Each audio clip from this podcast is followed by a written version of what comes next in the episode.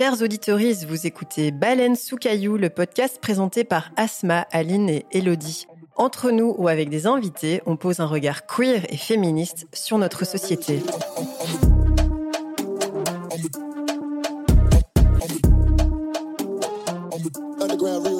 Bonjour les baleineaux, bienvenue dans l'épisode 4 de cette saison 4 de Baleine sous caillou. Aujourd'hui, je suis comme d'habitude maintenant entourée de mes acolytes Aline et Elodie. Bonjour. Salut. Bonjour. Comment allez-vous? Êtes-vous surexcité par cet épisode?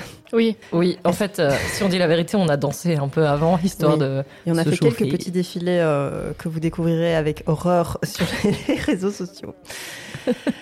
Parce qu'on va parler euh, d'un sujet de société, un sujet qui nous taraude. Peut-être pas Elodie, mais elle est quand même contente d'être là. Ça me taraude, mais pas dans le bon sens, on va dire. Voilà, ça nous taraude dans le mauvais sens. C'est le sujet intemporel de la télé-réalité. Est-ce qu'il n'y a pas 10 000 choses à dire sur ce sujet? Ouais, ça va être compliqué de, de tout centraliser. Ouais, mais on Mais il y va, a pas mal de trucs à dire. on va peut-être commencer euh, pour se mettre un peu en jambe avec le jeu de Aline. Oui, donc. Qu'est-ce que tu nous as préparé? Voilà, j'essaie toujours de vous préparer un petit truc. Et là, je vous ai préparé un petit questionnaire. Alors attention, je vais vous citer un par un mes cinq faits d'influenceurs. Et vous devez me dire si c'est vrai ou faux. Étant donné que leur connerie pour certains n'a pas de limite, vous allez entendre des trucs très particuliers mais qui sont peut-être vrais ou des trucs totalement faux que j'aurais inventé moi.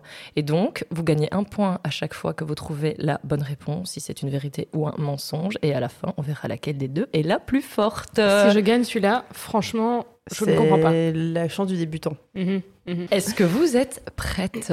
Oui. Oui. Alors, premier fait que je vous énonce, une influenceuse aurait trouvé un remède miracle pour maigrir très vite et aurait proposé à ses abonnés, en disant que c'est ce qu'elle a fait, de se plâtrer le ventre pendant une semaine afin de maigrir. Est-ce que cette influenceuse s'est vraiment plâtré le ventre ou pas? Je vais dire oui. Ouais, C'est tellement con, de toute façon. Que... euh, Allez, disons oui. Je Moi, j'ai envie de dire oui. Je follow Asma. C'est vrai pour toutes les deux Ouais. Ouais. Et c'est vrai, c'est Sarah Frézou, pour ceux qui connaissent, qui s'est réellement plâtré le Qui ventre. connaît Euh, pour faire, mais enfin, en disant qu'elle maigrissait et ça a été très mal pris évidemment de la part de- des gens qui sont un peu plus responsables parce qu'elle disait aux gens de se plâtrer. Et est-ce qu'elle a posté un truc avant-après C'est une très bonne question. Euh, je ne sais pas, mais on pourrait chercher ça. Mais en tout cas, je sais qu'elle a posté des, des stories sur Snapchat où on la voyait plâtrer. Et donc, c'est Wow. assez Donc- grave. tu sais si elle a fait le plâtre elle-même? Oui, elle a fait ça elle-même. Ah oui, non, mais Bon, bah, c'est parti en mode dinguerie. Hein. Ouais, ouais, je vois, ouais. Je suis pas prête. je- J'aime beaucoup le, je me suis la dit que c'était- une bonne façon d'introduire l'épisode parce que je pense qu'il y a, il y a un, petit, un petit côté, on va rigoler quand même. Donc, Ouais, je euh, Vas-y, shoot. un influenceur propose à ses abonnés comme produit d'acheter des pilules à prendre pendant la grossesse afin que les, les enfants soient plus beaux à la naissance. Donc il dit qu'avec ces pilules miracles, si vous les prenez pendant votre grossesse à raison d'une fois par mois, votre enfant sera plus beau. En tout cas, aura plus de chances d'être plus beau. J'espère que c'est faux. Donc je vais dire faux en espérant que ce soit la bonne réponse. Mais en fait, moi, j'ai envie de dire oui dans le sens où ils vendent tellement de la merde sur les réseaux que ça pourrait marcher. Mais putain, non, ça peut, ça peut pas marcher.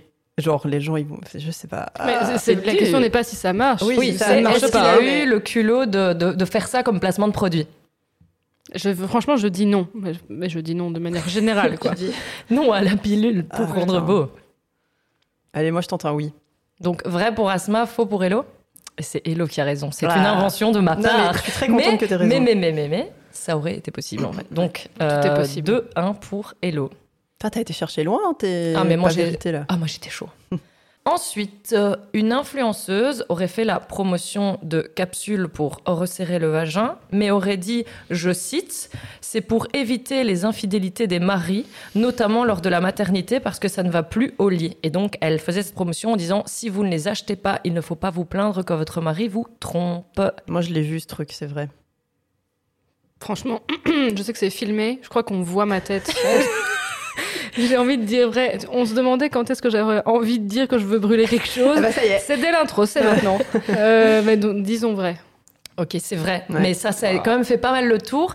Après, il y a eu deux trucs. Il y a eu cette histoire de rajeunissement vaginal. On va peut-être en parler plus tard dans l'épisode. Là, c'est vraiment encore autre chose. C'est des capsules. Mais ce qui a beaucoup choqué justement les gens, c'est qu'elle elle, elle a dit, entre guillemets, aux meufs, c'est un peu votre faute, quoi, si vos maris vous trompent parce que votre vagin est pas assez serré, quoi. Donc, euh, en gros, c'est assumé Yes. aussi et prenez ça. Ensuite, euh, un influenceur aurait fait la promotion d'une capsule dans laquelle tu te mets en état de sommeil pendant une semaine et ça te fait rajeunir. Donc c'est une, une espèce de boîte dans laquelle tu dors, une espèce Ouais. de capsule comme ça, qui te permet de rajeunir de plusieurs années selon lui en dormant seulement une semaine. J'ai toujours envie de dire oui, moi, c'est horrible. Moi, je vais dire non. Non, c'est non, c'est totalement inventé de moi qui joue à des jeux en ce moment dans l'espace où les gens sont cryogénisés. Et donc je me suis dit, allez Non, donc bah là, Hello prend une petite trace. Ah bah là, je suis à 4 sur 4 4. ouais, ouais, franchement, pas mal. Incroyable. Le, la dernière chose, une influenceuse aurait eu des problèmes de justice car elle a vendu, enfin elle a utilisé comme placement de produit les mérites de quelqu'un qui faisait de faux papiers administratifs, des arrêts maladie, des cartes handicapées, des faux permis et plein d'autres choses. Et donc elle a, elle a ouf- ouvertement à la terre entière fait la promotion de quelque chose qui est totalement illégal. Vrai ou faux? Vrai. Moi, je vais dire vrai aussi. Bien sûr que c'est vrai.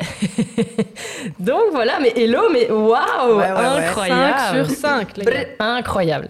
Voilà. Bien joué. bien joué. Franchement, euh, pas mal et bien joué. moi, je me suis vraiment dit que tout était possible. Oui, mais euh, c'était, voilà. c'était. moi, Je me suis dit que je pouvais partir complètement en couille pour préparer ça parce qu'en soi, euh, tout était complètement possible. si.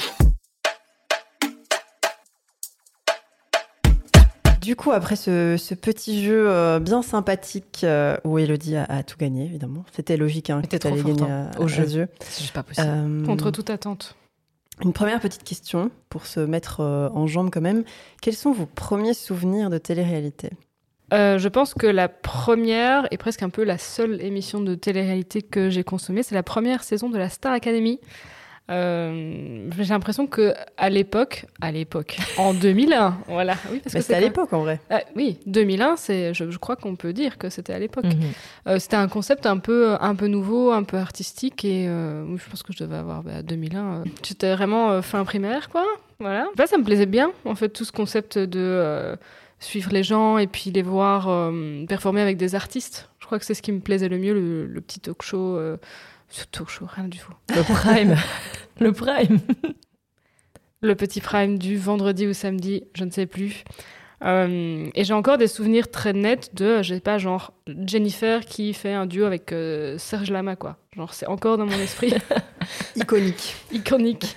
Mais euh, oui, et puis pour le reste, j'ai dû regarder un petit peu Colanta avec mon père, mais pour le reste, vraiment, moi, je je regarde pas du tout, quoi. Donc, mes premiers souvenirs et mes seuls souvenirs, Ouais. dirons-nous, c'est la Starac 1. Bah du coup, moi pareil, la Starac, mais genre les trois premières saisons, un truc comme ça. Et je me souviens aussi de Jennifer. Avait- Trois- les trois premières saisons, quand même. Je crois, un truc comme ça. Mais en fait, comme toi, j'aimais bien le concept de regarder des gens, bon, évoluer dans une maison, il y avait un peu des dramas et tout, mais c'était chouette qu'il y ait un côté un peu plus artistique. On s'entend, hein, sur le côté artistique, mais voilà. Et je me souviens, on rentrait de l'école et on regardait ça, et puis le, le- le week-end, on regardait le prime et tout, parce que, parce que voilà, c'était la petite activité. J'avoue que j'ai regardé deux, trois saisons de Secret Story. Sinon, j'ai été une grosse consommatrice de toutes les émissions américaines sur euh, MTV et MCM, genre euh, Next, Pin My Ride, Jackass, euh, Dismissed, My Sweet 16 et tout le Oh, bazar. waouh. Attends, Ouais, ouais. quand tu dis grosse consommatrice, Mais en fait, c'est-à-dire je me rentrais de l'école et je Ouais. regardais MTV, quoi, Ah oui. Non mais car j'avais la télé. tu allumais MTV, Ouais. mais tu attendais vraiment pour voir Next, etc. ou ça passait en fond? Mais en fait, c'est comme c'était des émissions qui passaient tout le temps à la Ouais. chaîne. Tu t'arrivais à n'importe quel moment. C'est quand MTV a commencé à faire moins chaîne musicale, en tout cas MTV, euh, la, la principale chaîne d'MTV. Et, euh, et ouais, tu te posais, tu te posais devant et euh, tu avais toutes ces émissions, quoi. Et moi, j'aimais bien. Est-ce que ça a un rapport avec ton amour du rap US euh, ça se peut, ça se peut, ça se peut, ça se peut. Toujours un petit côté anglophone dans mes, dans mes souvenirs, on va dire. Bah moi je vais pas être très original parce que c'est exactement pareil. Je pense qu'on a, enfin c'est un peu euh, la, la même époque hein, pour nous trois. Mais moi aussi mon premier souvenir de télé-réalité c'était vraiment Secret Story et je me souviens comme toi Hello très distinctement de euh, mes vendredis ou mes samedis soirs je sais plus où j'ai droit de regarder le prime parce que moi ma mère était assez sévère donc en semaine il n'était pas question de rester plus tard euh, devant la télé quoi parce que j'avais école le lendemain et là au contraire j'avais le droit justement de regarder jusqu'au bout. Et, euh, et, donc, je garde vraiment un souvenir euh, de cette première saison et de Jennifer qui reste assez iconique. D'ailleurs, j'ai deux fun mmh. facts. Un, j'ai vu Jennifer en concert tellement la Star Academy avait bien travaillé sur moi. Je l'ai vu à Colfontaine. Hein. Ça, oh, wow. personne ne saura où c'est. J'ai un deuxième fun fact incroyable, mais peut-être le sait. J'ai participé à un prime de la Star Academy. Je Quoi suis allée jusque Pas Paris. sur scène. Non, non, non. En fait, c'était Serge Lama. J'étais déguisée. Non, mais j'ai participé à un prime où il y avait un, un feat avec Charles Aznavour. Donc j'ai vu Charles Aznavour, qui était très vieux et malade. C'était un peu triste. Je crois que c'était la saison 4, parce que je me rappelle absolument pas des candidats, parce que c'est la période où je, je, je, consommais plus trop la Starac, parce que c'est un peu comme Asma, j'ai dû faire deux, trois premières saisons, je me souviens des grands noms, quoi. Et après, je regardais plus trop, mais on m'a dit, euh, t'es chaud d'aller voir ça, comment ça se passe? Et donc, euh, je suis allée, et en vrai, c'était cool, tu vois. Mm. De vivre un truc comme ça, c'était cool. Donc, euh, voilà, c'était ma première expérience. Après, voilà, on en parlera après, mais moi aussi, j'ai été quand même fort versée là-dedans et tous ces trucs d'MTV, etc. Euh, moi, euh, j'attendais euh, de regarder Next en mode ouais, ça va être maintenant, c'est trop bien, alors que c'était trop con. Mais donc, oui, je pense que je suis un peu plus consommatrice que toi. mais euh, du coup, quand vous regardez de la télé-réalité, qu'est-ce qui, qu'est-ce qui vous plaît ou qu'est-ce qui vous plaît pas? Il y a Aline avant qui regarde la télé-réalité de manière totalement inconsciente, je vais y venir, et puis moi maintenant qui peux encore regarder la télé-réalité mais avec un autre regard. C'est-à-dire que moi avant, quand je regardais la télé-réalité, je pense que j'étais vraiment à fond dedans. Ça veut dire qu'on sait que pour la plupart, à part certaines, genre Star Academy au début, Colanta, où t'as quand même un, but, quoi. Mais pour la plupart, ça reste des gens enfermés dans une maison qui font des dramas, quoi. En gros, on leur claque des activités parce qu'il faut bien qu'ils fassent quelque chose. Mais en vrai, ce qui intéresse, je pense, la plupart des, téléspectateurs, c'est ces dramas, ces disputes, etc. Et moi, j'étais vraiment dans ce truc de, euh, de regarder qui est avec qui, il se passe quoi, qui devient quoi, machin et tout, sans aucune conscience que c'était hyper problématique, quoi. Donc, euh, je sais pas te dire pourquoi je le faisais à l'époque, dans le sens où je me demandais pas pourquoi je le faisais. En fait, je le faisais, tu vois.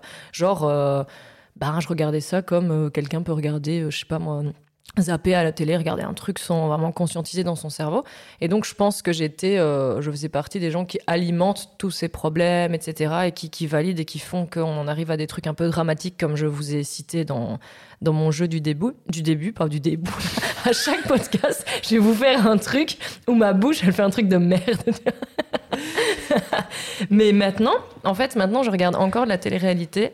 Euh, complètement différente dans le sens où euh, je vais moins regarder des trucs genre euh, les Marseillais, des trucs comme ça. J'ai regardé des trucs un peu plus où ces gens qui sont un peu en introspection sur eux-mêmes, on suit leur parcours, machin. Bon, c'est pas genre l'amour est dans le pré, hein, c'est pas ça que je vous dis, mais et en fait, moi, je le fais parce que j'ai un agenda tellement chargé et j'ai des journées tellement dingues qu'en fait, il y a des moments où j'ai envie de rentrer chez moi et de regarder un truc que je sais con, que je suis consciente que c'est con, mais qui va me permettre de euh, regarder à moitié, je suis sur mon tel en même temps ou quoi, mais j'ai plus du tout ce truc de me dire ah oh mon dieu, lui après je vais aller voir ce qu'il fait sur Insta, ça a l'air d'être une personne incroyable machin. C'est vraiment moi j'aime pas les comédies en fait. Il y a plein de gens qui ont besoin de regarder des comédies pour se détendre ou des dessins animés. Moi j'aime pas trop, mais moi je vais kiffer regarder une télé-réalité tout en gardant en tête que ça peut rester problématique parce que j'alimente et je valide ce genre de contenu.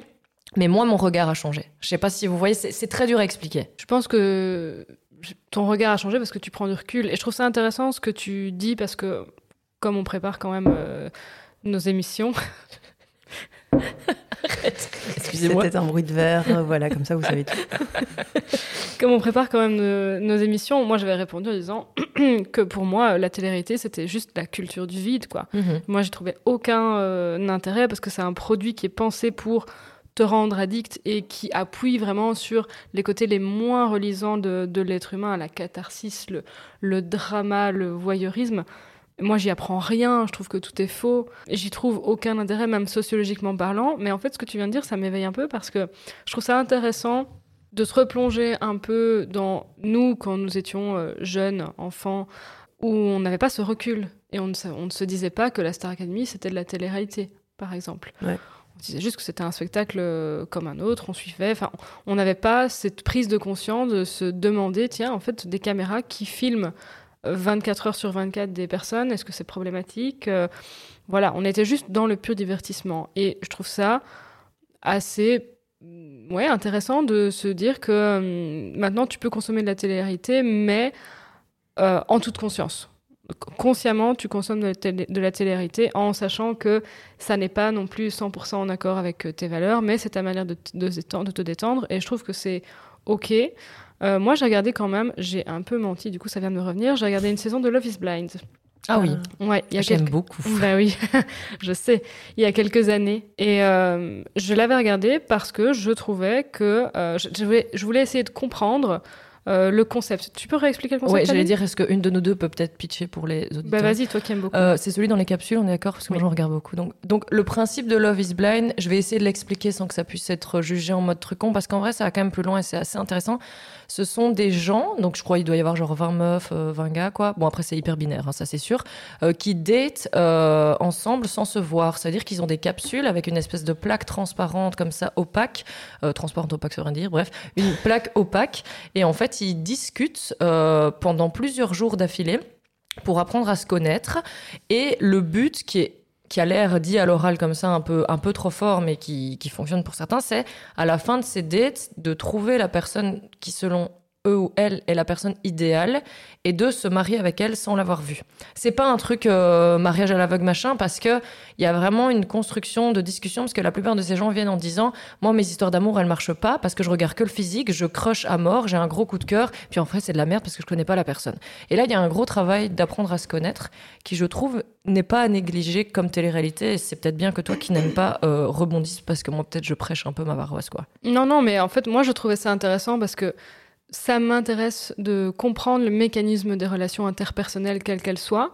Et donc, ce pitch de dire, en fait, on ne va pas se voir, on ne va pas se toucher, on va simplement se parler et qu'est-ce qui peut passer par euh, la parole et de constater qu'en fait, on peut ressentir ou on croit ressentir un sentiment amoureux juste avec la voix de la personne et avec ce qu'elle dit euh, sur elle, je trouvais ça assez intéressant. Et Mhm. puis après, de voir que dans la réalité, quand les gens se rencontrent, bah, parfois ça fonctionne et parfois ça ne fonctionne pas. Et moi, je me posais la question de me dire, waouh, quand même, qu'est-ce qui se joue là-dedans, Qu'est-ce qui se joue de se dire, euh, qu'est-ce qu'on va, euh, qu'est-ce qu'on développe du coup par la parole? Je trouvais le concept assez intéressant.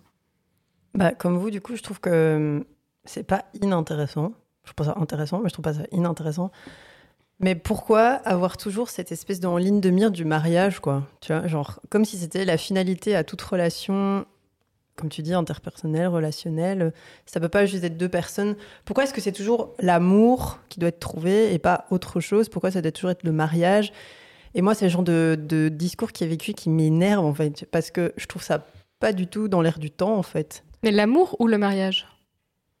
Parce que tu- là, tu dis deux choses, Ouais. tu vois. Non, l'amour, oui. Mais pourquoi est-ce que dans ces émissions, la, la- la finalité des choses, c'est toujours l'amour, le- le- les relations amoureuses et le mariage et le machin, et alors que bah, on essaye quand même de, de véhiculer d'autres trucs euh, de manière générale, quoi. Je trouve. Mais parce que c'est ça qui fait vendre. Ouais. Moi, je, moi, je veux justement un peu doser. Il faut dire que c'est une émission américaine déjà, donc euh, il y a un peu ce côté cliché, c'est sûr. Et en fait, euh, il faut quand même garder en tête que même si euh, l'émission est plus intéressante que certaines, le public qui participe à ce genre d'émission n'est pas le public qui est le nôtre de conscientiser plein de choses et de se dire, bah, il n'y a pas que l'amour dans la vie, les relations d'amitié sont importantes, etc. Donc, faut dire aussi que même si c'est bien fait, ils viennent chercher l'homme ou la femme de leur vie. Mais ce qui est quand même assez intéressant, c'est que il y en a beaucoup qui arrivent à la fin de l'émission, à ce fameux mariage. Ils s'entendent très bien, ils ont déconstruit plein de choses, c'est intéressant. Et euh, c'est évidemment le mec qui fait sa demande. Je te dis, il y a des clichés. La meuf refuse. Mais quand on les voit après, ils disent on a continué à relationner. Par contre, le mariage, c'était trop. Mm. Mais j'ai trouvé quelqu'un avec qui je peux discuter, machin et tout. Et potentiellement, certains, il y a eu des histoires d'amour. Mais on n'est pas systématiquement dans le cliché de on se marie pas parce que ça marche pas à cause de l'émission ou on se marie, love, cœur, machin, c'est incroyable. C'est justement dosé, je trouve. Donc, mais le concept reste, euh, comme tu dis, un peu, un peu tranché, mais c'est vendeur. Mais là, on parle spécifiquement de Love is Blind, mais moi, je rejoins Asma dans l'idée du mariage. Euh, parce que je trouve que dans les téléréalités, et ici on peut se pencher sur la télé- télé-réalité belge et française, donc euh, quatre mariages ou je ne sais pas quoi, je sais pas comment c'est ce Je titre. sais plus. L'amour Mais, est dans le présent. L'amour est dans le c'est pré, la finalité du bah truc. oui. À part la seule, c'est Colanta. Marié au premier regard. Voilà, oui, c'est ça La que je seule qui propose pas ça, c'est Colanta, quoi. Voilà. Et donc, bah oui, ça véhicule encore et toujours cette idée du euh, le mariage, c'est vraiment euh, l'objectif euh, d'une Mhm. vie et tout ce que je veux, c'est trouver un ou une partenaire pour pour me marier, quoi. Et donc ça, c'est vrai Mhm. que ça me ça me dérange aussi pas mal. Bah, du coup, suite à tout ce qu'on vient de dire, selon vous, qu'est-ce qui fonctionne dans ces émissions pour qu'elles soient autant suivies alors qu'en soi, on sait tout un peu, je crois, que ça reste du fake. Donc comment ça se fait qu'il y ait une consommation comme ça, une surconsommation de la télé-réalité? Moi, je pense que ça fonctionne pas mal sur le principe d'identification. Je crois que regarder des situations qui pourraient nous arriver, euh, des situations de la vie quotidienne, des problèmes que tout le monde rencontre, comme par exemple essayer de trouver une, une chouette personne avec qui euh, relationner, bah ça, ce sont des expériences qui sont universelles. Et donc, montrer ça à la télé, c'est un peu garantie de, de succès, quoi. Et c'est un peu surfer, euh, surfer là-dessus. Et avec une petite dose de, de drama en plus, et puis de rebondissement, enfin, des, des- comment je vais dire, des ingrédients qui sont aussi présents dans la fiction, hein, dans le cinéma et, euh, et dans les séries. Et pour moi, il y a quelque chose qui se rajoute à ça, qui est le principe de catharsis. C'est-à-dire que consommer du contenu dans lequel il y a des personnes qui, euh, qui ont les mêmes problèmes euh, que nous et qui parfois sont dans des émotions assez extrêmes, bah, euh, le principe de catharsis, c'est que voir un produit euh, comme ça, ça nous permet, nous, de vivre nos émotions un peu autrement. Et hum, je crois que c'est un peu ça, li- l'idée de la télé-réalité. Et puis, il y a le divertissement facile. Euh, tu l'as dit toi-même au début, ben voilà, parfois tu as envie de te, de te reposer, tu pas spécialement euh, envie de consommer euh, de la fiction.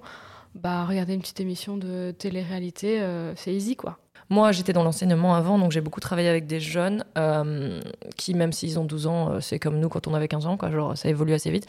Et j'étais dans des milieux euh, très compliqués. J'étais dans une école en discrimination positive, donc c'est des écoles où c'est rude. euh, euh, voilà, ils aiment pas l'école. Clairement, ils aiment pas l'école. Et en fait, ils ont la possibilité de s'identifier à des gens qui, en ne faisant rien, en ne faisant rien, je veux dire, les, influenceurs, je te parle des trucs, les Marseillais, les trucs comme ça, je parle pas Starac et tout, ils, n'ont pas de talent spécialement et sont riches, sont hyper bien sapés, même si nous on sait que c'est complètement de la contrefaçon, vivent dans des baraques de dingue, alors qu'en soi c'est tout le temps la même baraque qui est recyclée, mais ça les plus jeunes ne, s'en rendent pas compte. Et donc en fait ils ont un peu un modèle auquel se raccrocher. Et moi j'en ai entendu beaucoup qui disaient, euh, moi plus tard je vais être influenceur, influenceuse, je vais faire de la télé-réalité parce que en fait c'est la vie de, c'est un peu la vie de rêve pour eux. Et je le compare beaucoup au foot. Moi j'ai connu beaucoup de des- surtout, surtout des mecs euh, qui jouaient dans la cour au foot et qui disaient bah, rien qu'en faisant du foot, je vais devenir milliardaire. Alors après, attention, les footballeurs, ils jouent quand même. Mais tu vois, il y a ce truc de. C'est leur offrir, c'est comme avec l'e-sport, tu vois. Le fait de. Tu peux, jouer, tu peux être payé à jouer à la console, mais là, ils se disent je peux être payé à être dans une maison, à draguer des meufs et à boire des cocktails, en fait. Et ça, je pense que c'est vraiment, euh, c'est vraiment un truc que nous, on se rend compte que c'est cheap et que ça n'a pas l'air cool et que c'est même, même horrible. Il y en a plein qui se font harceler, des influenceurs, c'est affreux. Mais imaginez si nous, on avait eu ça, enfin, quand, on- quand on était jeune comme modèle et qu'on n'aimait pas l'école, bah, peut-être qu'on aurait dit, mais trop bien en fait. Donc voilà, moi, je- moi j'ai émis cette théorie, qui reste une théorie, mais Mais moi, c'est c'est ça qui me dérange, en fait. Parce que comme toi, j'ai été dans l'enseignement assez longtemps et j'ai pu observer la même chose. Et je ne comprends pas comment l'objectif, ça peut être juste la fame. Ça me dépasse complètement. Où sont les artistes? Où Mhm. sont la créa- les créations, en fait? Pourquoi tu serais connu? Le- Être connu pour être connu, est-ce que c'est vraiment un but en soi? Mais c'est ça qui est vendu. ah, C'est ça. ça. qui est vendu. Mais je veux dire, vendu. moi, je n'en comprends pas. Je ne comprends pas cet objectif. Je veux dire, par exemple, moi, je ne... mais c'est très personnel, mais je ne rêve pas de fame pour la fame. Je veux dire, je ne voudrais pas être connue pour rien. Je voudrais être, je, je voudrais être connue pour quelque chose. Non, non, mais je veux dire, si un jour euh, j'ai une notoriété, j'aimerais que ce soit pour mon travail. J'aimerais qu'on me reconnaisse en tant que oui, artiste ou podcasteuse ou, ou peu Mhm. importe, ou parce que j'ai écrit ou produit quelque chose. Mais donc, ce- ce- cette vente de, bah, de, oui, du vide, hein, je sais pas comment le dire autrement, moi, je- ça me pose vraiment question. Et alors, toute cette influence que ça a sur, euh, sur les gens de manière générale, mais sur les jeunes en particulier, toute la publicité cachée, euh, toutes les valeurs qui sont véhiculées et qui, qui font beaucoup de mal, en fait, ça, ça me... Ouais, ça me dérange. Il y a certainement un mot plus fort que je pourrais employer, mais... Mais moi, du coup, pour préparer l'émission, j'ai regardé euh, une super vidéo YouTube euh, sur l'histoire de la télé-réalité. Euh, je vais pas m'étendre ici, je pense qu'on va en faire une, euh, petite capsule séparée du, du podcast. Mais j'ai vraiment compris en regardant cette, cette capsule d'où tout ça venait, parce qu'il y a vraiment un déroulement dans... euh, en fait, en gros, les- la télé-réalité qui s'appelait aux États-Unis, bon, ça a commencé aux États-Unis, vous vous en doutez, qui s'appelait les reality shows. Mais donc, c'est c'est une espèce de mauvaise euh, traduction en français parce que c'est y a le mot show dedans et donc depuis le début en fait c'est un truc un peu scénarisé machin machin et ça a commencé dans les années 70 aux États-Unis c'est arrivé en Europe euh, via euh, via l'Angleterre puis en France ça a été pensé euh, par deux mecs qui ont créé Endemol aux Mhm. Pays-Bas et depuis Endemol en fait il y a tout un déroulé qui s'est fait euh, où ça a commencé par la Starac, des trucs un peu plus recherchés entre guillemets, et puis en fait finalement ils ont euh, adapté euh, les, les, les concepts pour dire bah on va juste enfermer des jeunes dans une maison machin, et puis après c'est passé sur les réseaux sociaux parce que les gens regardaient moins la télé. Et donc il a fallu faire cette espèce de switch entre la télé et les réseaux sociaux, et c'est de là que sont nés en fait les influenceurs qu'on connaît aujourd'hui. Et entre-temps, en fait, tous ces gens qui étaient en fait des produits de la télé-réalité, qui ont commencé, je sais plus moi, dans, la, dans les Marseillais ou je sais pas quoi, les, non, c'était les ch'tis, euh, Ouais, les ch'tis. ou je sais Ouais, pas quoi. ça. Putain, rien de le dire, ça me tue. Euh, c'est des gens en fait qui ont fait l'île de la tentation et tout, et qui ont commencé à dire, nous, on veut être rémunérés pour ce qu'on fait. Et en fait, c'est devenu un métier d'être dans les téléréalités. Et en fait, c'est pour ça qu'on voit toujours les mêmes têtes un peu partout, parce que c'est des gens qui sont castés parce qu'ils sont stéréotypés, et du coup, ça marche bien à la télé. Enfin, donc, il y a vraiment toute cette pensée qui a évolué depuis les années 70 qui fait qu'on en arrive aujourd'hui à des, des meufs euh, qui vendent euh, de quoi euh, rétrécir ton vagin sur les réseaux. Mais enfin, c'est intéressant, je, pense que cette capsule, elle va être cool à, à regarder parce que, en fait, tout, tout, tout s'explique. Et donc, nous, on est là parce qu'on on analyse le truc 20 ans, 30 ans plus tard. Mais oui, c'est les scénaristes derrière qui ont tout pensé, les producteurs, euh, enfin voilà. Je peux poser une question du coup, euh, même si on répondra sûrement dans la capsule, mais donc toi tu avances que la Star Academy, la première était déjà scriptée en fait Parce que moi j'en ai pas l'impression de quand je suis jeune, tu vois. Euh, si, en fait, dans, pardon, je m'in- je m'insère direct, mais je veux dire. Avec scripté, je ne sais pas, mais en tout cas, le casting de la Star Academy, Mhm. il était pensé. Ouais. Reprenons Jean-Pascal, Oui. Le fameux. Jean-Pascal, il n'avait rien à faire là. Ouais. Euh, et il a été casté parce que c'était le fils de euh, je ne sais plus qui qui connaissait le producteur. Et en fait, parce que c'était un- il avait un peu euh, la gueule de l'emploi du petit con, quoi. Ah ouais, ouais. Et il est venu, et effectivement, il savait, si on se souvient bien, ni chanter ni danser. Il est, peu dire, il est- voilà. J'ai envie de chanter l'agitateur. Oui, Oh, oui, vais moi je en tête. Voilà. Mais euh, et donc, il n'avait pas sa place là, à côté de personnes qui étaient de vrais artistes. Enfin, Ouais. je sais pas, on repense à, ce n'était pas dans la 1, mais Nolwenn Leroy et Olivia Ruiz, ce genre Ouais, de choses ouais. vraiment qui ont saisi leur chance avec la Starac de bah, d'avoir un tremplin pour leur art.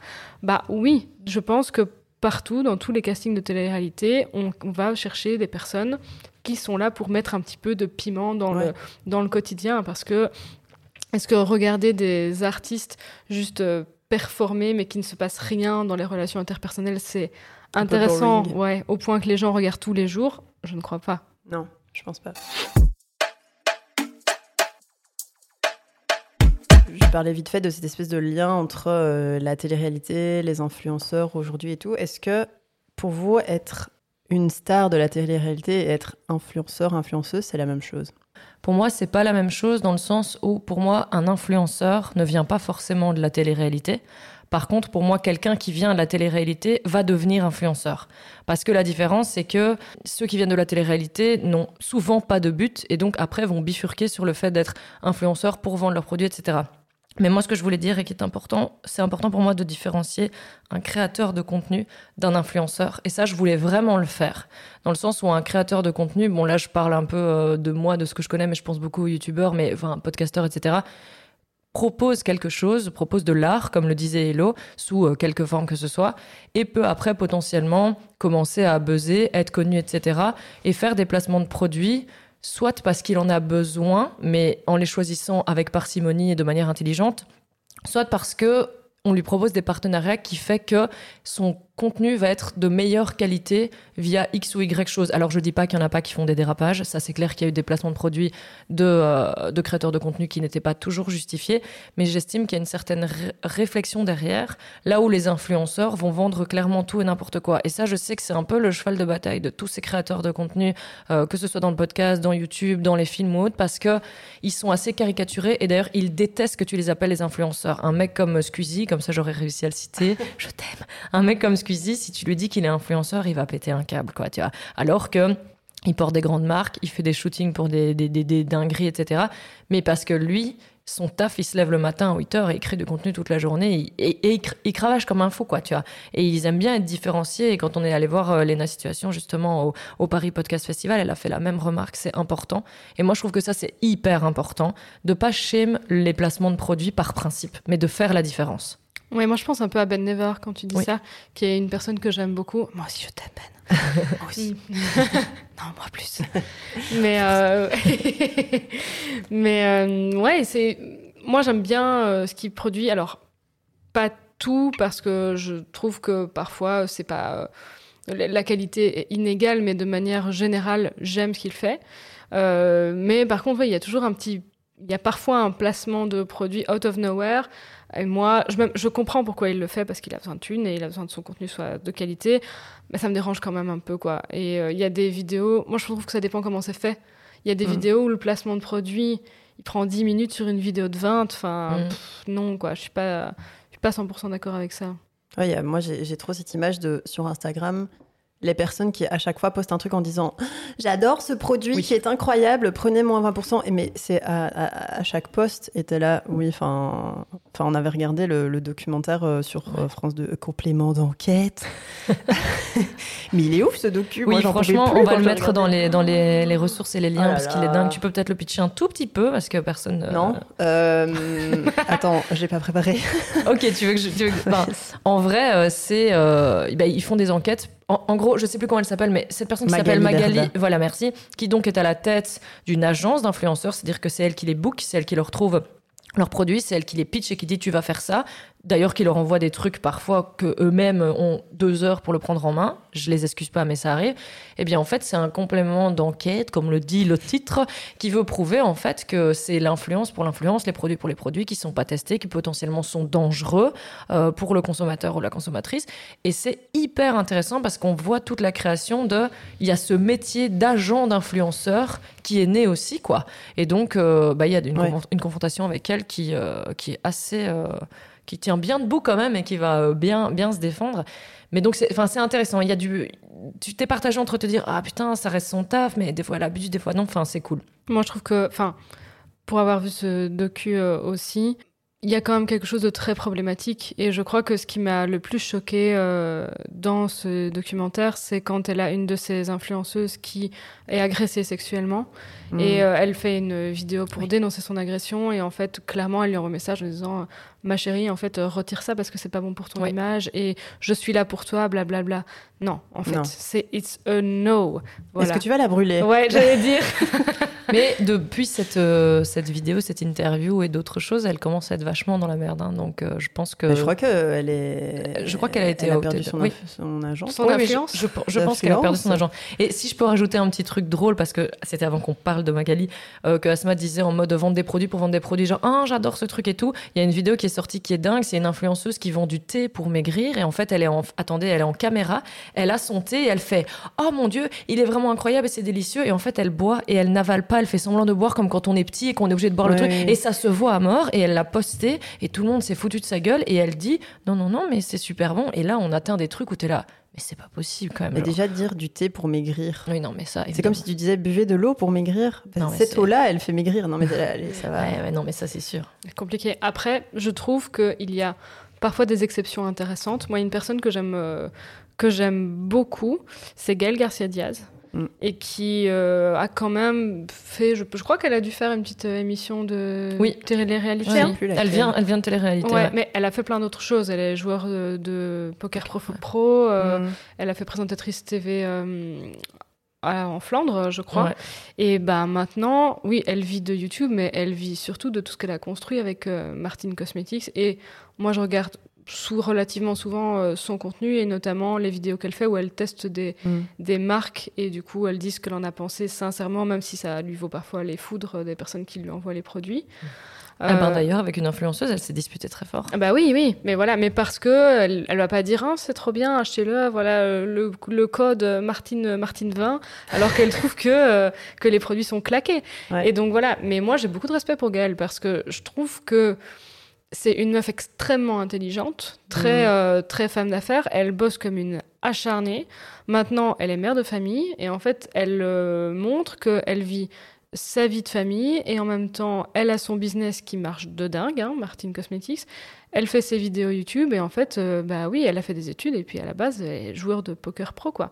Je trouve que c'est une meuf qui coche. euh, qui coche plein de cases et qui fait des trucs là où on l'attend pas et elle propose souvent du contenu de qualité. Elle a fait un, euh, un lancement pour euh, des produits euh, de son maquillage qui sont vraiment genre un petit bijou de bah, quasi de cinéma quoi. J'ai une pote Ouais. dans laquelle qui, qui jouait pour, euh, pour ce truc. Euh, Wow, la qualité de ça. Donc je veux pas cracher sur tout non plus. Il y a des choses qui sont proposées et qui sont chouettes quoi. Après, comme tu l'as, enfin comme tu l'as dit, elle fait plein d'autres trucs. Donc pour moi, c'est pas une influenceuse. Tu vois, ça Ouais, fait la diff. Peut-être qu'elle a démarré comme une influenceuse, elle a fait une télé-réalité, mais chacun son tremplin et c'est très malin de sa part. Pour moi, c'est une créatrice de contenu. Ça, ça, sûr. ça change tout. Mais en justement, fait. là, pour elle, ça a servi de tremplin Oui. pour faire autre chose. Je crois, j'en sais rien, je lui ai pas parlé. Mais ce que j'aimais bien aussi avec elle, c'est que au début, quand elle faisait ses vidéos euh, complètement euh, déjantées, comme on dit, euh, en fait, elle payait tous les tous les produits qu'elle testait, elle les Mhm. payait elle-même et personne ne lui envoyait rien. Et donc ça aussi c'est cool parce que elle, elle, on voit, je trouve depuis le début qu'elle fait ça parce qu'elle elle aime ça et que aujourd'hui quand elle parle des produits, elle s'y connaît mais à mort parce que c'est aussi son métier et donc ouais comme toi j'aime beaucoup Gaëlle Garcia euh, alors que j'en ai rien à foutre du make-up hein, mais vraiment Oui, tu te euh, maquilles pas toi en plus. non, j'en ai Ah rien, à, rien à foutre. Mais genre, je sais pas, elle a une manière d'amener les choses. Elle a un truc un peu original qui, qui se voit pas trop autre part, je trouve. Je sais pas. Mais Hum. je pense aussi, c'est. Il y a ce truc de s'attacher aussi à une personne que tu regardes et dont tu suis la vie et tout. Je pense que c'est la même chose euh, parce que, parce que je, toi, je sais, Aline, par exemple, que tu suis un peu la vie des, des influenceurs, leur famille, leur machin, en disant Ben, c'est moi qui choisis de m'ôter là, tu fais ma place. mais non, mais des fois, elle me sort genre, il y a machin le truc, euh, ils Non, sont plus ne fais pas ça. Et j'étais là genre, je sais pas qui c'est, mais ça a l'air d'être genre l'apocalypse dans le monde de la télé-réalité et ça me fait un peu rire, mais genre, ouais, je sais pas. Je- J'essaie de ne pas être condescendante. non, non, mais tu n'es pas condescendante, mais oui, bah oui, ça m'arrive, Mhm. mais je, je- je- Et alors? On pourra que tu sais si t'assumes pas.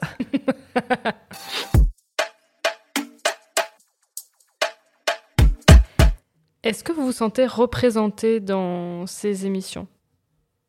Oui, je m'identifie trop. Non. tu vois, tu parlais au début de ces- cette identification. Je l'ai, mais genre, mais vraiment pas du tout. Avant de, de, de vous laisser la parole et de continuer, moi, il y a un truc que j'avais trouvé il y a, quelques temps euh, sur Insta. C'était un post Insta euh, qui s'appelait euh, Ce que la télé-réalité a fait aux femmes arabes de Nesrine Slaoui, si vous voulez aller voir, voir sur Instagram. Et quand j'ai lu ce post, je me suis dit, Oh my god, c'est, enfin, j'avais jamais vu ça comme ça. Et en fait, en gros, pour vous expliquer, quand on regarde, c'est beaucoup de, de femmes arabes qui sont stars de la télé-réalité et qui sont les plus suivies sur les réseaux sociaux, genre Nabila, Maeva Genam, Sarah Frézou, Sarah dont Frézou, tu parlais, ouais. que je connais pas, Ayem, que je connais pas non plus. Ouais. Et donc, depuis l'émergence de la télé-réalité dans, dans les années 2000, c'est un des seuls espaces médiatiques qui offre cette visibilité euh, aux femmes arabes aussi et qui les élève un, peu au, rang de, au rang de stars et là où elles sont reconnues. Quoi. Mais on peut se poser aussi la, question, euh, et c'est ce que pose la, Nesrine dans, dans son poste, c'est euh, comment est-ce que la femme arabe est représentée de manière ultra stéréotypée, ultra sexualisée et euh, ça, perpétue un peu les, clichés euh, de la bimbo sexy, de la beurette qui est une des plus grosses recherches euh, sur, sur Pornhub, machin. Et c'est ce qui est aujourd'hui recherché par, les producteurs pour toucher, toucher Bibi parce que ça, ça fonctionne. Comme on n'arrête pas le progrès dans notre société, il y a un phénomène qui est apparu qui est l'arabe phishing. Je ne sais pas si vous savez ce que c'est. C'est assez sympa comme concept. J'ai une idée, mais je sens que. Euh, donc en fait, en gros, ce sont des femmes blanches qui se font passer pour des femmes Ouais. arabes via euh, la chirurgie esthétique, des teintures de cheveux, les UV, etc. Donc, par exemple, euh, Mila Jasmine Ouais. et Sophie Alba, oui, je balance des noms, j'en ai rien à foutre, Oui, mais de toute façon, tout le monde le sait. hein. qui s'appellent en fait Marie et Gwendoline Germain. Elles ont changé leur nom pour avoir des noms à consonance arabe et se donner une, une apparence de femme arabe alors qu'elles ne le sont pas du tout. Euh, plot twist, la seconde a appelé à voter Marine Le Pen aux dernières Ah élections. là là là là là Et donc, ce qui est sympa, c'est qu'en fait, c'est des personnes qui se font passer pour des femmes arabes, qui, qui, qui adoptent les codes de la femme arabe, mais elles continuent à, à jouir de leurs privilèges de, de femmes blanches à côté. Et donc, moi, je trouve que c'est encore un truc où- où il n'y a rien qui va, quoi. Et dans un autre registre, il y a l'image, euh, donc il y a cette image-là de la femme arabe qui est euh, la bimbo sexy machin, mais tu as aussi l'autre image de hyper cliché de la femme arabe dans les médias, qui est l'espèce de, de racaille. Ça a été véhiculé notamment dans Colanta, la saison 2021, je crois, via euh, Karima Negaz. Je pense qu'elle elle l'a dit après avoir fini cette réalité qu'en fait la prod avait utilisé vraiment les pires images d'elle, c'est les seules images qu'elle a mis en avant de cette personne pour vraiment la faire passer comme euh, la militaire euh, super stricte euh, qui, qui va casser des gueules, etc. Alors qu'au fond, elle n'est pas si agressive, quoi. Voilà, et, donc il y, a- il y a plein de, de codes comme ça qui, qui sont réutilisés par la prod, etc. Donc je trouve ça intéressant de regarder aussi de l'autre côté qu'est-ce que les producteurs et qu'est-ce que les scénaristes mettent en avant pour perpétuer ces clichés. Et ce truc de la rap phishing, moi ça me rend ouf. Enfin, je sais pas. Moi, je suis 100% d'accord avec tout ce que tu viens de dire. En fait, j'aurais pu, j'aurais pu l'écrire à part euh, l'arabe phishing, euh, j'avoue. Mais donc, la télé-réalité n'offre pas un espace de parole aux femmes ou aux femmes arabes ou vraiment à quiconque, en fait. Euh, soyez- soyons clairs. Parce que justement, elle fait en sorte d'objectifier les gens. Et ça, c'est horrible. Euh, pour répondre à la, question, moi, je ne me sens pas euh, représentée dans la télé-réalité. Et tout comme toi, je crois que c'est pour ça que je n'en consomme pas. Euh, à part le fait que je sois une femme blanche, tout le reste ne me concerne pas du tout. Je ne vois pas de personnes queer, parce qu'on peut parler de, de la queerness. Alors, j'en vois, mais ce sont des gros clichés, quoi. Encore et encore et encore. Et je trouve ça tellement dommage parce que c'est un, produit qui est tellement consommé par plein de gens que ça pourrait changer les choses. Mais euh, quand on prend des personnes queer, euh, ça ne fait que renforcer euh, les stéréotypes et ça nous fait du mal, en fait. Ça nous fait beaucoup de mal. Moi, j'ai du... J'y arrive pas, quoi. Le queer bashing, c'est... le queer washing, surtout, ça, ça me convient ça me convient pas. Et tout ce qui est véhiculé autour, tu disais, de la femme arabe, mais de la femme... de manière euh, générale et de tous les, je sais pas, les obligations euh, qu'on devrait avoir, les standards de beauté. euh, moi, je suis pas en accord avec ça. Pas du tout, non. Ben, moi, si je dois repasser derrière tout ça, c'est compliqué parce que vous avez vraiment bien résumé. Moi, j'avais fait deux axes aussi quant à la façon dont moi, je me sentais représentée. C'était tout le côté queer où effectivement, euh, et c'est marrant hein, comme, euh, comme dualité parce que moi, j'en consomme contrairement à vous. Donc, je sais que je suis pas représentée, mais j'en regarde quand même pourquoi, je ne sais pas. Et, euh, et donc, ouais, il y a aucune représentation. Si il y a un peu de queerness, c'est des meufs euh, bisexuelles qui arrivent en couple avec une zouze et qui souvent repartent avec un mec avec des gros abdos. Et vraiment, donc c'est vraiment le truc de euh, le- leur relation avec une femme est vraiment secondaire et ne vaudra jamais celle d'un beau mec qui rentre euh, à la piscine euh, torse nu, quoi. Donc ça, c'est compliqué pour moi. Et puis moi, toute l'identification physique, c'est sûr que moi, je rentre pas du tout dans ces standards, quoi. Enfin, moi, je me maquille pas, j'ai pas de longs cheveux, je mets pas de talons, je mets pas de robe. Si vous regardez les fêtes, euh, parce qu'ils ont toujours des soirées organisées hyper clichés, genre soirée white, oh mon dieu. Et euh, bah, les meufs, euh, enfin, la prod donne les vêtements, mais c'est des robes à paillettes, des talons, des machins, quand les gars sont costards. Et moi, j'ai souffert de ça quand même, euh, plus quand j'avais 15 ans et qu'on débriefait un peu le lendemain des, des primes ou des quotidiennes euh, avec mes potes en mode euh, de me dire, je, me disais, mais moi, si je dois aller là-dedans, j'ai aucune place parce que euh, moi, je voudrais le mettre ce costard en fait de, de la fête et, et je peux, je, je peux pas. Et j'essaye de trouver des modèles et pourtant, j'en ai regardé pas mal. Mais ou alors, euh, si je pense qu'il y a eu euh, une personne transgenre euh, à Secret Story, c'était son secret, en mode c'était son secret. Vous voyez le problème? Là, ça c'est pas normal. C'est son secret, genre en fait, cette personne n'est pas qui vous croyez qu'elle est, tu vois. Et du coup. euh, au niveau des modèles, c'est dramatique. Et je pense qu'on parle pas aussi, et je vais quand même vous donner une petite lueur d'espoir, après j'y viens, on parle pas du modèle, comment on peut dire, mental ou de- de caractère, dans le sens où ces émissions montrent qu'au plus tu es méchant avec les autres, peu fiable, euh, changeant dans tes amitiés, etc., au plus tu es au devant de la scène. Et je trouve que c'est un culte de très mauvaise valeur pour les personnes, et là je repense à mes élèves, qui n'ont pas le recul nécessaire de se dire euh, non, faut pas être égoïste, non, faut pas être méchant. Et moi, je voulais juste faire un petit aparté parce que j'ai lu un article qui était super intéressant, complètement au hasard avant de préparer l'émission, mais, euh, mais je me suis dit que ça pourrait justement euh, être bien pour ça. C'est un article qui s'appelle Ils vont nous quitter en 2023, elle est morte la méchante télé-réalité. Et en fait, ça retrace un peu l'histoire qu'a cité Asma, donc je vais pas le refaire. Mais donc au début, machin, Star Academy, et puis on commence à créer des espèces de produits de télé-réalité, etc. En mode, euh, bah, au plus vous vous clashez, au mieux c'est, euh, il faut être méchant, etc. Et en fait, cette année, pour ceux qui ont un peu suivi, ils ont refait la Star Academy. Et tout le monde s'est dit, mon Dieu, euh, la Star Academy, euh, s'ils la refont à la mode euh, à l'ancienne, genre, il y a des cours, le plus intéressant reste justement aller à l'école, être gentil avec les profs, machin et tout, ça ne marchera pas. Et en fait, le, le, truc a fait une quotidienne de 1,9 million de téléspectateurs et 34% d'audience chez les 15-24 ans. Et en fait, en gros, euh, ils ont dit, enfin, ils ont, ils ont un peu comparé ça en disant on veut montrer que la gentillesse et la bienveillance, c'est tendance, alors même si c'est triste, mais et ils ont vraiment joué là-dessus. Et donc, ils disent fini l'engouement pour les clashs, les tromperies et les histoires de couples qui se font et qui défont. Il ne reste plus aux candidats qui ont basé leur business model sur cette portion télévisuelle qu'à trouver comment se recycler ailleurs, car on a du mal à croire que cette télé-réalité-là pourra renaître de ses cendres, parce qu'en fait, les Marseillais sont arrêtés cette année. Euh, une autre émission, je ne sais plus laquelle, sont arrêtées parce que il y a quand même un constat que ça ne marche plus les émissions où tu te clashes. Et je pense que ça vient d'une nouvelle génération qui est très déconstruite, qui en a marre de pas être représentée, qui en a marre de consommer de la merde pour consommer de la merde sans but. Et là où on, pensait vraiment que euh, ben, ça allait euh, faire un flop, la Starac a bien marché. Et tous les trucs genre Drag Race France, etc., c'est des nouveaux modèles, c'est des nouvelles choses qui sont véhiculées. Et en fait, il y a une remontée de la télé-réalité et je pense que c'est important d'apporter cet espoir parce que nous, on s'en rend pas compte parce qu'on n'est plus dedans. Mais sachez que les jeunes maintenant commencent à avoir des nouveaux modèles et à comprendre que ça sert plus à rien d'être comme ces influenceurs qui perdent tous leurs abonnés d'ailleurs. Et ça, c'est important de le dire, je pense. C'est marrant que tu parles de, Drag Race. D'abord, je voulais euh, rebondir vite fait sur un truc qui vient de me revenir. On parlait de queerness, secret story, machin. Tu disais c'était son secret d'être euh, trans, d'être une personne trans. Oui.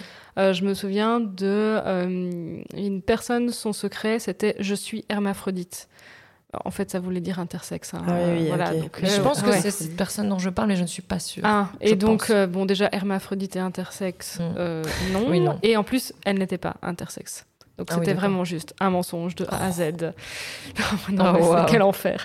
Par contre, Drag Race, mon Dieu, moi je l'ai regardé après sa diffusion, mais oh, je suis tombée amoureuse. C'était incroyable. Je suis allée voir le, spectacle au Cirque Royal.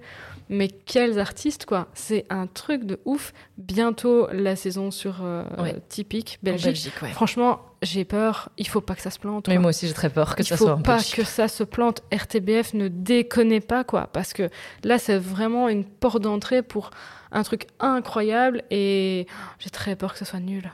Moi, j'ai peur aussi. Euh, Drag Race, j'ai commencé à regarder ça quand c'était encore que la version US, comme d'habitude. Avec RuPaul. Ouais, et je me souviens la première fois que j'ai regardé ça, bon, j'ai trouvé ça un peu cheap parce que c'était les premières saisons de RuPaul, donc voilà.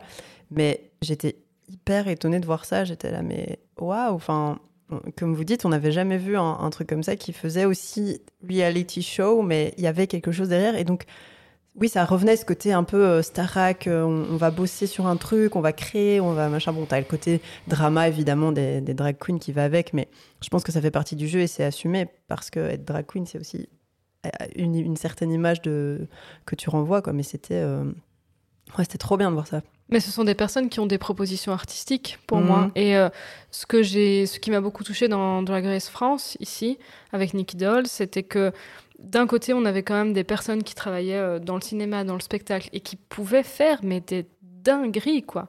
C'était incroyable. D'un autre côté, la prod faisait en sorte de montrer des hum, côtés un peu plus personnels euh, des artistes, et donc on entendait, par exemple, un coming out euh, qui s'était euh, mal passé, ou euh, une personne qui avait eu un cancer, ou à un moment donné, il devait inviter un proche pour faire un duo. Et en fait, il y a une euh, personne qui a invité son meilleur pote. Et c'était un mec, un mec cis, quoi, complètement Mm. marié avec euh, un enfant. Et le gars a joué le jeu à fond. Il a été transformé euh, en drag queen euh, par son ami. Ils ont fait un duo de ouf. Et son témoignage m'a touchée parce que les autres sont en train de lui dire Mais en fait, t'es un, t'es un mec cis, tu viens en te transformant en drag. Et est-ce que t'es OK? Est-ce que tout va bien? Et en fait, il disait Mais ma fille me regarde. Et euh, en fait, je suis fière de pouvoir lui montrer ça, quoi. Ouais, j'ai pleuré. De- franchement, ça me donne des frissons Mais quand oui. tu le racontes. Donc, fran- J'avoue que j'ai pas regardé la version euh, française. Faites-le. Mais donc, si je peux, je peux quand même dire, c'est que vous voyez que vous pouvez consommer de la télé-réalité, que c'est pas non plus. euh, Bah, Dra- Drag Race, c'est de la télé-réalité. Bah oui, bien sûr. Bah oui, parce que c'est Ouais. aussi Mais des oui. gens qui sont filmés euh, Mais vous voyez, peut-être je- un peu moins dans le quotidien enfermé dans une maison. Si c'est ça l'image qu'on a de la télé-réalité, mais oui, c'est aussi euh, en vrai, reality show. J'y ai pas du tout pensé, quoi. Parce que pour moi, il y a un contenu, il y a un vrai contenu artistique et euh, on, ne vi- on ne filme pas les gens. On ne filme pas les gens H24 Ouais. et oh, c'est vrai que ça m'a sorti de la tête quoi. Mais est-ce qu'on pourrait dire alors que c'est de la télé-réalité, mais pas avec des influenceurs, mais avec des créateurs de contenu? Et là, on a un combo Oh, parfait. c'est beau. Allez, c'est la fin de l'épisode. Euh, Mais du coup, si je peux, euh, si je peux enchaîner pour vous, alors, enfin, est-ce que du coup, en tant que féministe et queer, c'est ok pour vous de mettre vos fesses dans votre canapé ou autre et de, et de regarder ce genre de contenu? Enfin, comment vous vivez ça euh, pour le peu que vous regardiez hein, Ouais. Mais qu'est-ce que, enfin, comment vous vous sentez quoi par rapport à ça? Bah justement, je pense que c'est une des, des raisons pour lesquelles on fait cet épisode. C'est aussi se poser et se dire mais pourquoi est-ce que j'ai regardé ça? Enfin, j'ai regardé ça quand j'étais plus jeune et on se rend compte qu'on continue en fait à, à regarder ça et c'est des, bo- des bonnes questions à, à se poser. Et en tant que personne queer, euh, ça m'a fait penser qu'on on s'est, assise une fois à huit personnes sur un Ah canapé et on a regardé Tampa Bay, qui est genre une télé-réalité lesbienne aux États-Unis. Et on s'est dit, mon Dieu, ça existe Waouh Première fois que, que quelque chose comme ça est, est- est proposé. Et donc, on a regardé, je crois, les deux, trois premiers épisodes ensemble en mode popcorn, petit dîner et tout. C'était très chouette d'ailleurs. Et c'était super chouette. Mais encore une fois, ce qu'on a vu, c'était que du cliché, c'était hyper américain. Mais il y avait un petit côté où ça faisait du bien de se dire que ça existe et que c'est montré à la télé et que c'est diffusé. C'était, je sais plus quelle chaîne, c'était. Est-ce que C'était sur Amazon Prime. C'était sur Amazon, Prime. Ouais, voilà. Euh, donc ça répond pas trop à la question, mais euh, en tant que personne queer, ben je regarde. Enfin, vu que je regarde pas spécialement de télé-réalité, je me sens pas trop mal. En tant que féministe, bof.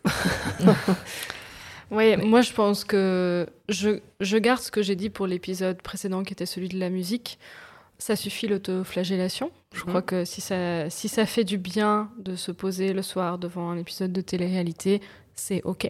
C'est comme euh, si ça vous fait du bien d'écouter une musique qui est parfois faite par un artiste problématique, pourquoi pas?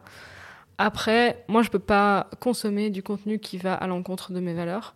Alors en tant que personne queer, mon Dieu, je suis triste de ne pas être représentée correctement.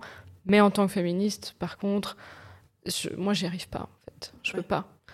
Euh, pour plein, plein, plein, plein, plein de, de- de raisons. Les, les- les- les clichés, les atrocités que j'entends quand c'est des influenceuses, enfin voilà, les exemples d'Aline sont, sont parlants. Enfin, je, j'ai envie de pleurer, moi. Soit envie de brûler, soit envie de pleurer. ça dépend de l'humeur.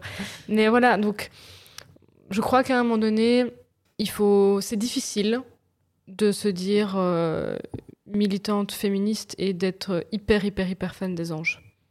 Il me semble.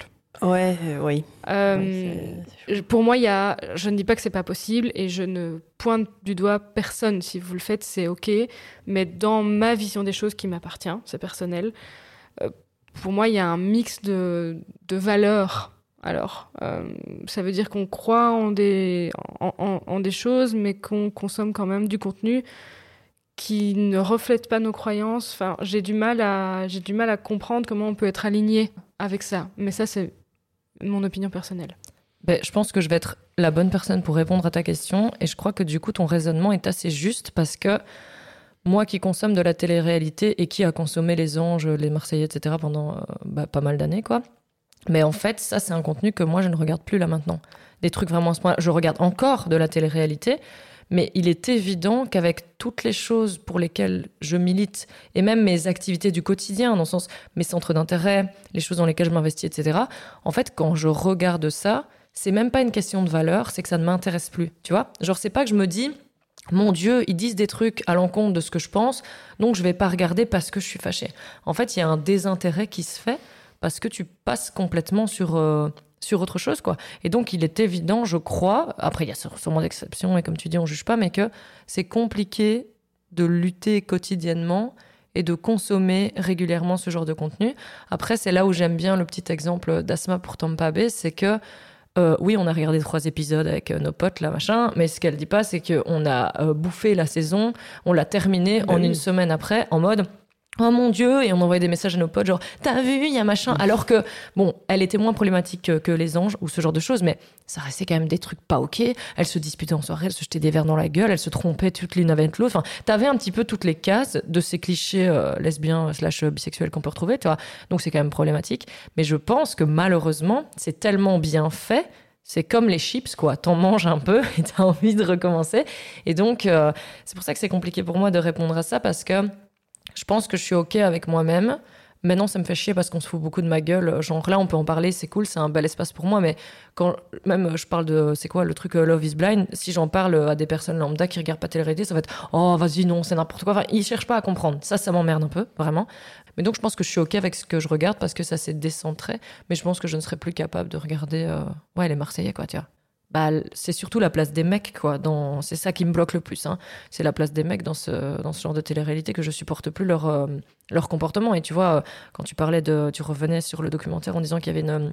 Une meuf qui s'était dit, euh, enfin qui, expliquait qu'elle s'était fait agresser se- sexuellement, pardon, j'ai arrivé par euh, un influenceur. Ce gars, on sait très bien tout ce qu'il sait. Si on sait pas, c'est Ilan et je le cite et on s'en bat les couilles, tu vois. Ce mec, là maintenant, a sorti la semaine passée une espèce de capsule, un réel, où il explique comment draguer les femmes. Il est accusé de plusieurs personnes euh, de les avoir agressés. Ce mec est tranquille, C'est un masculiniste. en il fait sa live, tu vois. Et ouais, il est hyper problématique. Et tu vois, rien que pour ça, je, je peux. euh, c'est- que ce genre de gars, enfin que, pas non plus, euh, mais en général, qui sont dans des trucs genre les Marseillais, etc. Donc fatalement que je peux plus regarder ça, tu vois. Il y a y a- En parlant, j'ai une question qui me vient à l'esprit, c'est aussi. Enfin, on ne s'est pas posé la question de qui candidate à ce genre de, de, de, de démission. C'est aussi des Mhm. clichés. Ou alors, il y a aussi ce qui est montré à la télé, donc les morceaux qui sont choisis, etc. Mais je pense qu'il y a, dans le fond, je crois, il y a aussi des gens. Je dis pas qu'il n'y a pas des gens qui ont des bonnes personnalités, qui sont OK et tout. Mais d'office, si tu veux complètement correspondre à ce cliché hyper euh, le masculin, la virilité, machin, machin, est-ce que tu dois pas déjà avoir ça au fond de toi et qu'en fait c'est juste exacerbé et en Bien plus comme t'es connu, tu te sens plus et enfin voilà genre qui sont ces gens? Enfin moi je trouve ça intéressant de parler à, à quelqu'un qui, qui, qui s'est euh, inscrit à une, à une émission et qui a réussi et machin machin pour voir oui c'est c'est quoi les, les profils en fait? Bah, je crois qu'ils sont très simples, les profils. Donc, euh, parlons un petit peu de ce que la télé-réalité fait à la masculinité, pour changer, même si euh, ni Dieu ni Mexis. Euh, le nouveau slogan d'Elodie euh, J'ai l'impression qu'il n'y a pas de moche déjà dans la télé-réalité. Que ce moi je soit- les trouve horriblement dégueulasses Oui, non, mais Oui, alors- tu comprends. Moi, je comprends ce qu'Elodie veut dire. Je, je Oui. veux dire qu'il n'y a pas des personnes qui louchent. euh, Enfin, tu vois, Mm. moi aussi, ce ne sont pas des, des physiques qui me plaisent, mais ce sont des, des physiques euh, typiques. Voilà, ce sont des personnes qui sont euh, musclées, euh, enfin, bien taillées, qui Oui, répondent à des standards. tatoué, machin. ouais, voilà, à des sûr. standards de, de beauté. Donc, déjà, ça, c'est first. Je crois aussi que ça doit être des personnes qui doivent avoir un attrait pour, euh, pour la femme et puis qui doivent avoir une personnalité euh, un peu tranchée. Donc, euh, des personnes euh, qui peuvent euh, s'énerver très vite. euh, se... Enfin, voilà, ouais, pour moi, ce sont de genre de choses. En fait, c'est un peu, oui, des personnes, euh, des personnes clichés, quoi ouais c'est ça et, qui n'ont pas. euh, J'ai pas l'impression que ce sont des gens qui ont des passions. Enfin, je sais pas quand on les filme. Après, ici, on ne parle que de la télé-réalité, genre les anges, les Marseillais, les Ouais. machins. On met de côté euh, tout ce qu'on vient de dire sur. euh, et créatrice de Oui, ou même. Colanta, c'est pas pareil Voilà, pour moi, non, tu non, vois, non. alors que c'est peut-être Oui. pas des créateurs de contenu, tu vois, mais il faut doser effectivement ce, Voilà, que, voilà. ce que tu dis. Je vois pas ces gens lire quelque chose. Je les vois pas, euh, à part être sur leur téléphone Et faire du sport. et se bronzer le cul. La vie, la vraie. La vie d'Aloca. je les vois pas lire, je les vois pas écouter de la, écouter de la musique. Enfin, je ne sais pas. Je... Ils font de la musique pourtant Oh. et de la grosse merde. Mais Ouais. sache que pour la plupart, ce sont des artistes Alors, musicaux oh selon eux. Est-ce que vous vous souvenez, je sais pas si vous avez cette ref, de la musique qui avait été faite par euh, Sofiane de Je sais. Oh oui, je suis fou de toi, Navi Nabila. Oh mon Le pire, c'est dieu. qu'on la connaît. Mais la meilleure, c'est la parodie de Cyprien, du coup, si vous l'avez pas Oui, vue. oui, Elle est oui. incre, vraiment. C'est vrai. Mais voilà, enfin, quand il y a un peu de création, c'est forcément que c'est un produit en fait, c'est pensé. Donc, ah, non, j'ai du mal. Mais la masculinité, oui, et je me questionne. J'aimerais bien. Je trouve que ce serait intéressant d'avoir un avis d'un homme cis qui consommerait de la télé-réalité, à quel point il peut être influencé par ce qu'il voit dans ses représentations de lui-même, mais aussi dans ses- sa vision des relations. Ceci Non, est oui. un appel. euh, En vérité, c'est très intéressant. C'est vrai qu'on parle toujours des meufs et tout, mais on vrai. parle jamais du Non, côté euh, mec. De, de- Ouais. Est-ce que t'as des mecs qui sont genre complexés en se Sûrement. disant Waouh, le, le mec là, vraiment, euh, dans cette émission, il est trop bien gaulé, euh, Mais il est tout bronzé, il est tout machin. Mais ils le sont déjà, j'imagine, par euh, la publicité, le sport, Mhm. ce genre de choses. Donc oui, la télé-réalité n'aide pas quand tu vois devant toi. Mais c'est tout- c'est normal, c'est toujours le principe d'identification.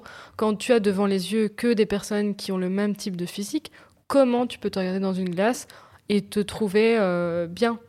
C'est pas possible en fait. Enfin, c'est compliqué. Ça te demande quand même une grande dose de, Ouais. de confiance en soi que tout le monde que tout le monde n'a pas. Je me demande si Flo de Mise à Mal n'en a pas parlé dans un Oui, épisode. Ce serait quand même bien possible. Oui, je pense qu'il aurait pu faire ça.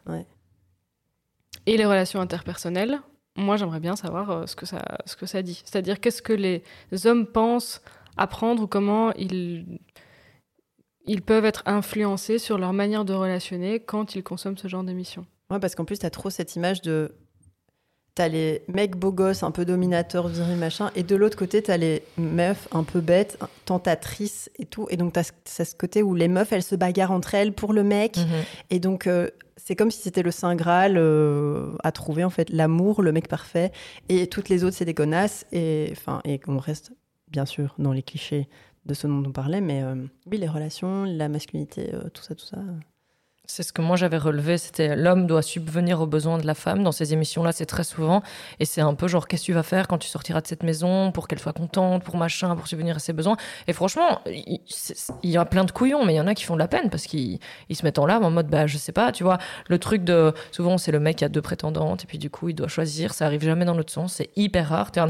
Et aussi, euh, il devient à un moment ce mâle alpha euh, grossier, dominant, euh, quand il y en a un autre qui tourne autour de sa meuf. euh, Enfin, je veux dire, la Mhm. jalousie dans, cette, euh, dans ce genre d'émission est ok. Genre, un homme doit être jaloux parce que c'est genre sa femme, gna tu vois. Et ça, c'est clair que euh, c'est des clichés. Et hum, quand ils sont castés, je pense que c'est des gens qui ont ça un peu intégré en eux et puis ils sont un peu poussés entre eux, genre, ah, vas-y, mec, gna gna.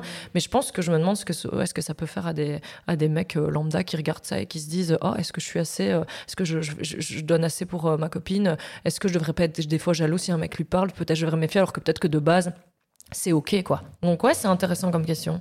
Et tu parlais tout à l'heure de hum, l'influence justement de, voir représenter à l'écran la gentillesse et la bienveillance. Je trouve qu'effectivement, on ne voit pas des personnes qui relationnent et qui s'asseyent pour communiquer. Euh, juste, juste pour se dire les choses calmement, quoi. Et de dire, voilà, moi je ressens ça, euh, quid de toi, euh, comment, comment on fait? Non, c'est tout de suite, ça part en clash, ça part en pétage Mhm. de cas, ça part en démonstration de, de jalousie, comme tu disais, et euh, bah, ça n'envoie pas le bon message, quoi.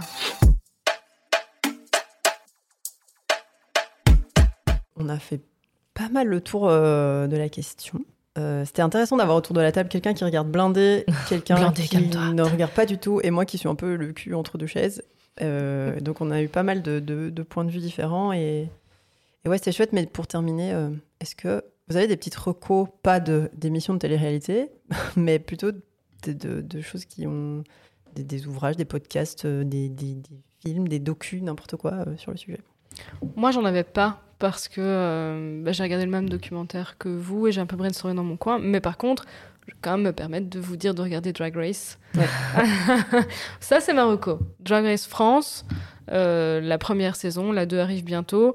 N'hésitez pas, c'est pour moi, c'est vraiment un beau produit de télé-réalité, si tant est que ce soit possible.